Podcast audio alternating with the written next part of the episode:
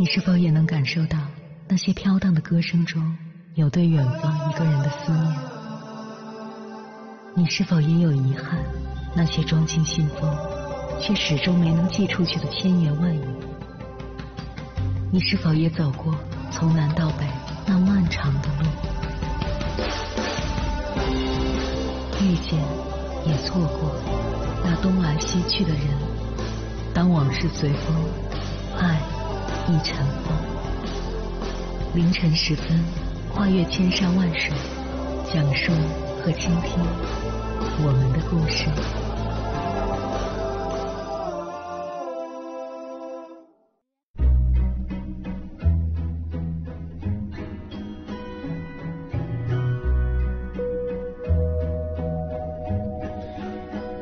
前段时间，综艺节目《五十公里桃花坞》中的一个片段在网上火了。在云南丽江一片群山环抱中，当早起等待日出的演员王传君看到日照金山时，不禁湿了眼眶。对这个场景，弹幕大军铺天盖地的评论道：“只有 INFP 能共情王传君。”什么是 INFP？为什么 INFP 能共情王传君？如果你发出这样的疑问，或许会被身边的年轻人调侃是二 G 冲浪选手。INFP 是风头正劲的 MBTI 人格类型之一。所谓 MBTI，简单来说就是用四个字母描述一个人的性格。INFP 代表的就是安静、失意的那类人。当下如果打入年轻人内部，就不难发现类似 INFP 这种由四个字母组成的神秘代码。就像他们的手机号后四位一样频繁出现，MBTI 近乎让星座一夜过气，成为当代年轻人的社交新名片。我们不禁要问：作为已经诞生近百年、此前一直被用于西方企业招聘的 MBTI 人格测试，为何能在当下的中国再度翻红？我们又该如何看待 MBTI？其实这已经不是 MBTI 第一次上热搜了。二零一五年，在广东某个寺庙出圈的招聘公告中，就明确规定应聘者需要进行 MBTI 测试，当时还引发了不小的关注。事实上，职场正是 MBTI 最初的主场。MBTI 的全称是迈尔斯布里格斯类型指标，是美国一对母女。凯瑟琳·布里格斯和伊莎贝尔·迈尔斯在荣格心理类型理论的基础上开创的一个人格评估模型。关于其来由，有一个说法是：二战期间，大量男性奔向战场，女性走出家门参加工作。为了帮助进入劳动力市场的女性找到适合其性格的工作。迈尔斯布里格斯母女二人研究出这套指标，试图为女性提供就业指导。而从职场选拔工具到万物皆可 MBTI，不过最近一两年的时间。这一次，MBTI 不再限于职场，MBTI 恋爱、MBTI 穿搭等，构造出了 MBTI 宇宙。接下来，千山万水只为你，跟朋友们分享的文章选自差评，名字叫《为啥不够科学的 MBTI 测试有那么多人愿意信》，作者小发。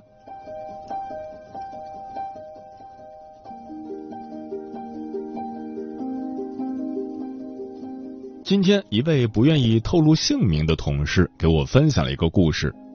周末，这位同事的女朋友给他发了一个公众号链接。说这上面有一个最近网上很火的 MBTI 十六型人格测试，打开链接后，好家伙，要答九十三个题目。作为太长不看教派的忠实信徒，我同事看到这题目数量就直接打算润了，但他既不想得罪女朋友，也不想花这么多时间在这题目上，就对女朋友说：“这问题太多了，让他先去洗个澡。”而同事在女朋友转身的一瞬间，就开始对着手机一通乱按，比春节抢票的手速还快。按完就转头继续玩游戏了。原本他已经做好测试结果是个外星人的准备了，没想到他女朋友出来看了一眼，居然说：“哇，这测试好准！”他女朋友还说什么一个朋友跟他是一样的测试结果，他俩性格完全一样。说到这里，我俩很有默契的笑了。我笑他谈了没几个月恋爱就开始糊弄，他笑我没有女朋友。一时间，办公室充满了快活的空气。相信各位朋友在这段时间里都有感觉到 MBTI 心理测试以及 ISTJ、INFP、ENFJ 等各种测试结果正在互联网上飞速蔓延。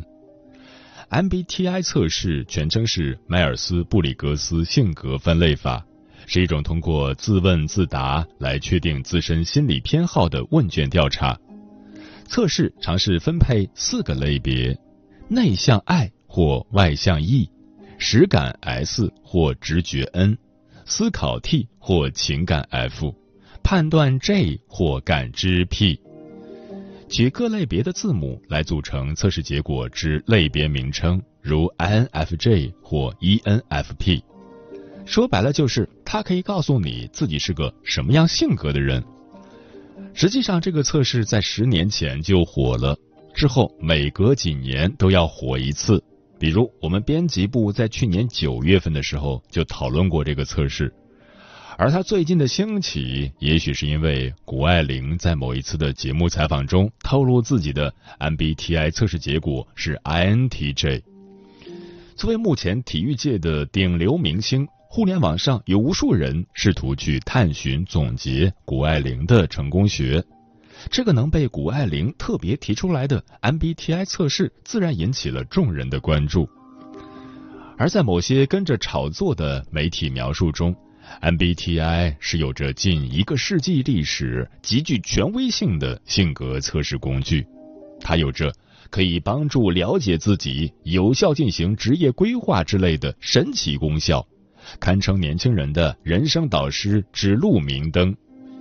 于是，在名人效应和一些自媒体的推波助澜下，MBTI 成为了互联网上年轻人之间的另一种黑话。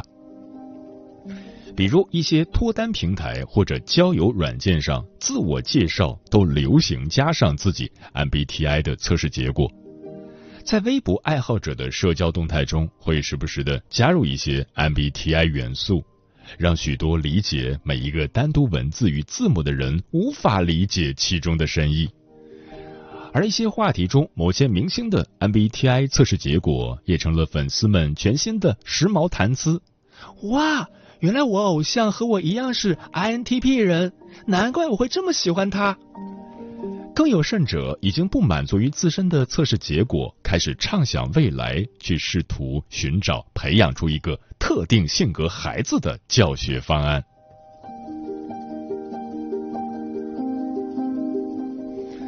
然而，MBTI 真的有这么神吗？事实上，MBTI 在心理学的相关学术研究中一直饱受争议，甚至被称为伪科学。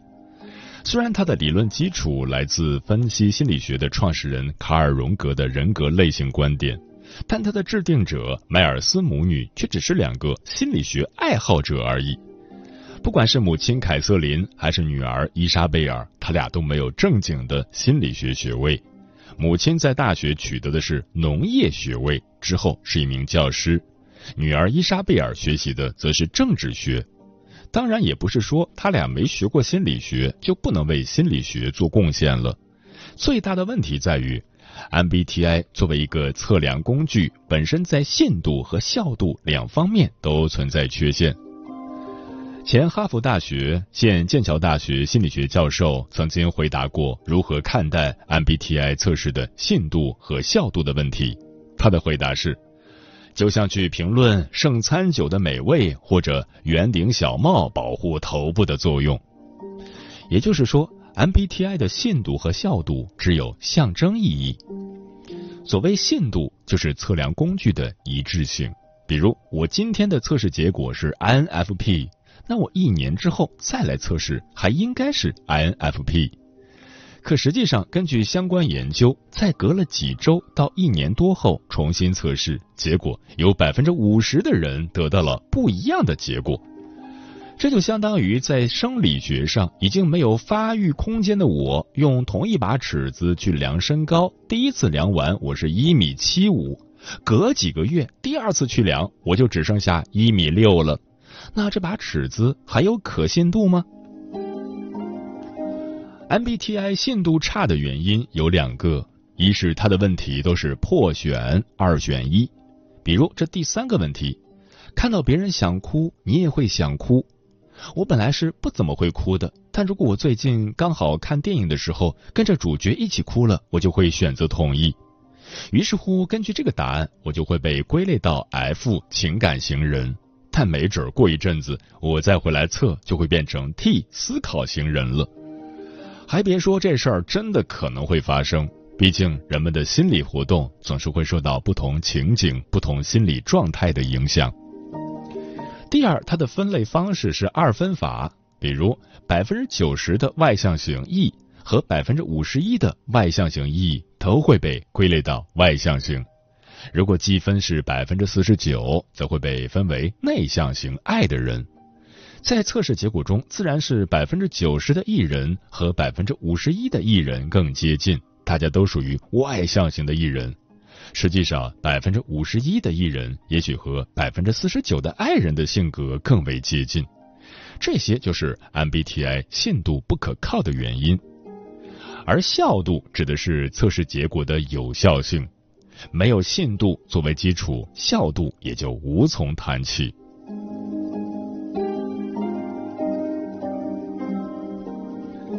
既然 MBTI 测试不可靠，为什么还是会受到那么多人的追捧呢？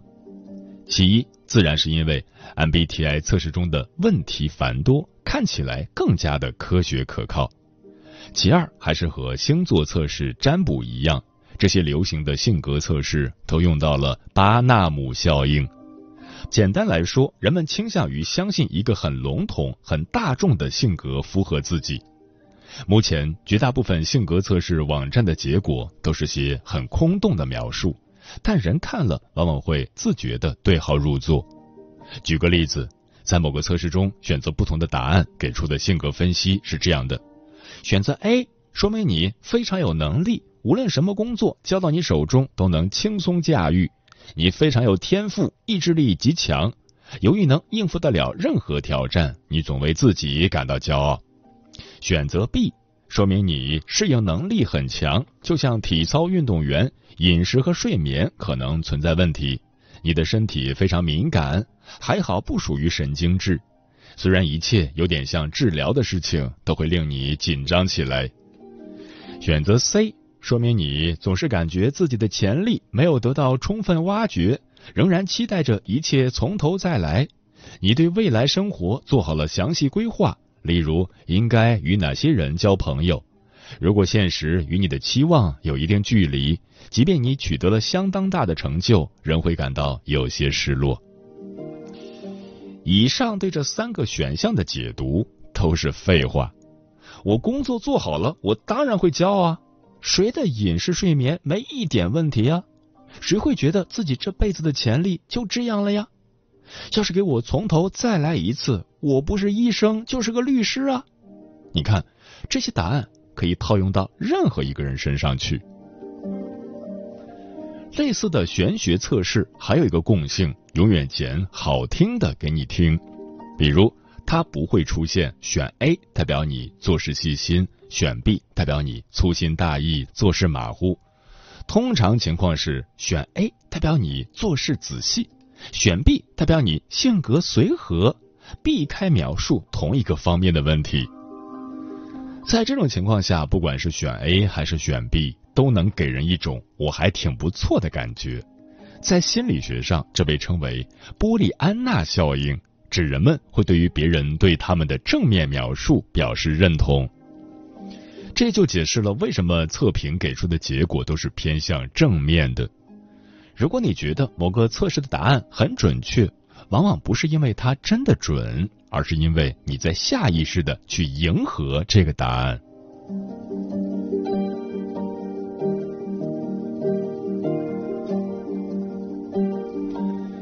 其实，解释这类测试不科学的文章并不少见，但直到现在，还是有很多人相信这种测试，甚至于不相信这些东西的托尼是超，他们也会乐于转发分享自己的 MBTI 测试结果。正是因为这个特质，有人把它做成了上百亿美元的大生意。比如，很多人不知道，在握有 MBTI 人格测试版权的 CPP 公司主页，做一套正版 MBTI 测试要花费四十九点九五美元。如果你有进一步的需要，还可以注册成为 MBTI 的认证管理员。成为管理员的唯一方式，就是花一千七百美元去 CPP 参加为期四天的培训课。要知道，在美国有超过一万家公司、两千五百所高校、两百个政府机构在使用 MBTI 测试。这些组织都会请顾问给新人做测试，这些顾问就是认证管理员，收费从七十五美元到一千美元每小时不等。这么大个市场，有了官方背书的管理员们，想回本儿甚至赚钱还不容易。整个美国有数万人有认证管理员资格，这个产业的产值高达五百亿美元。而 CPP 也不是只做培训这一锤子买卖，这些顾问都需要向 CPP 专门编写各种 PPT 教材等资料。对测试者的测试结果进行解释，并且围绕这些结果来给出团队建设方案。CPP 公司光是靠卖这些教材就可以年入两千万美元，而且不只是 CPP。据报道，从二零一四年开始，有超过四十家与占卜、风水、命理业务相关的企业都拿到过风险投资。在你眼里，这只是个小测试。在大资本家眼里，这可都是生意。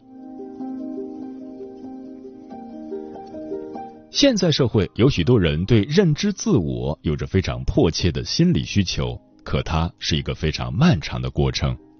而这些玄学测试，就是属于在帮助这些人在思想上偷懒，为自己贴上标签。与此同时，把所有人进行分门别类。之后就可以快速的找到同类，降低社交成本。从几十年前的卜卦算命，到近几年的星座测试、塔罗占卜，再到 MBTI 测试，不外如是。只不过随着时间的推移，什么星座、塔罗占卜都开始显得有些落伍了。正好这个时候，MBTI 出现了。相较于之前的测试，MBTI 的理论方式虽然不科学，可至少它的工作方式看起来更科学，看起来也更加高级。于是乎，找到新安慰剂的年轻人们放下了手里的星座罗盘，放下了手里的塔罗牌，埋头打起了问卷，迫不及待的想为自己贴上全新的标签。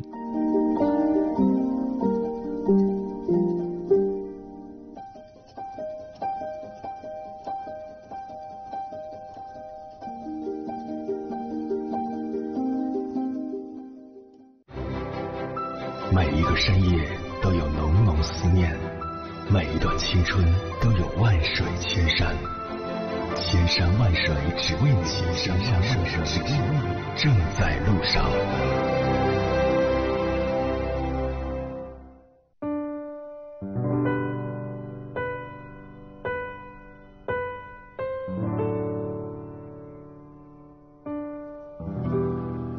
感谢此刻依然守候在电波那一头的你，我是迎波。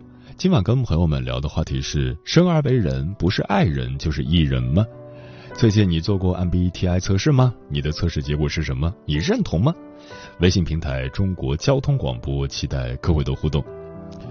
桃子说，前两天刚在 MBTI 的广告推送里测了四十二道题，然后发现要付费二十九元才能看到结果，有点贵，只好作罢。测试题目时会出现两个选项都想选或都不想选，所以结果肯定不会很准，只是个参照而已。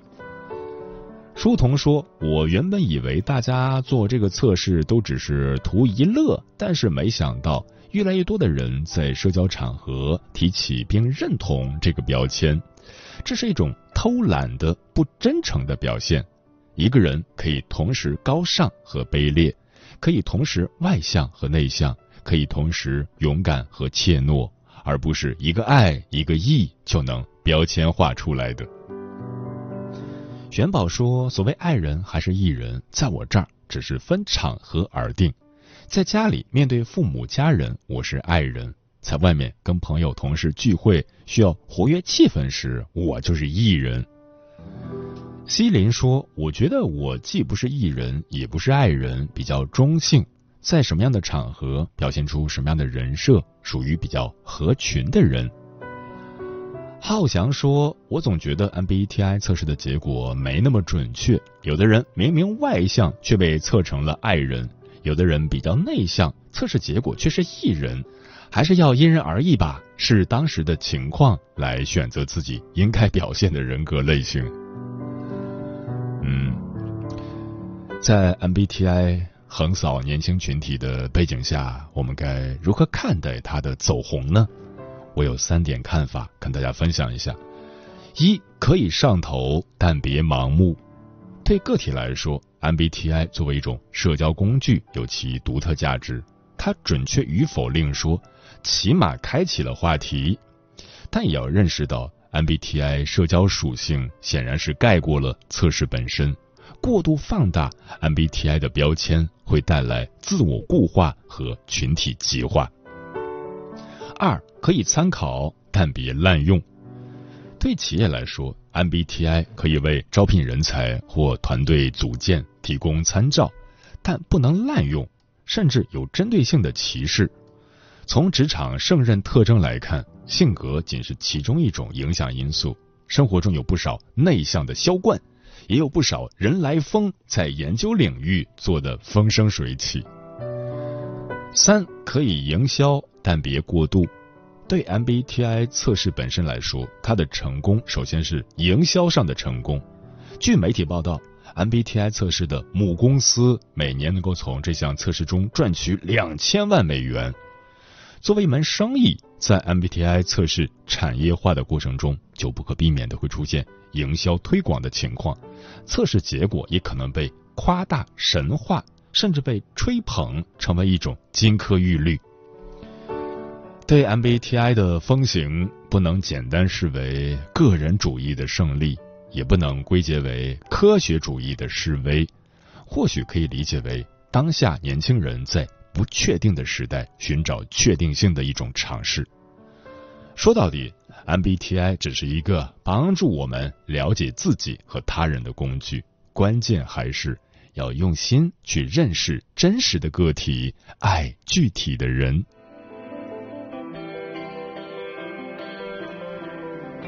时间过得很快，转眼就要跟朋友们说再见了。感谢你收听本期的《千山万水只为你》，晚安，夜行者们。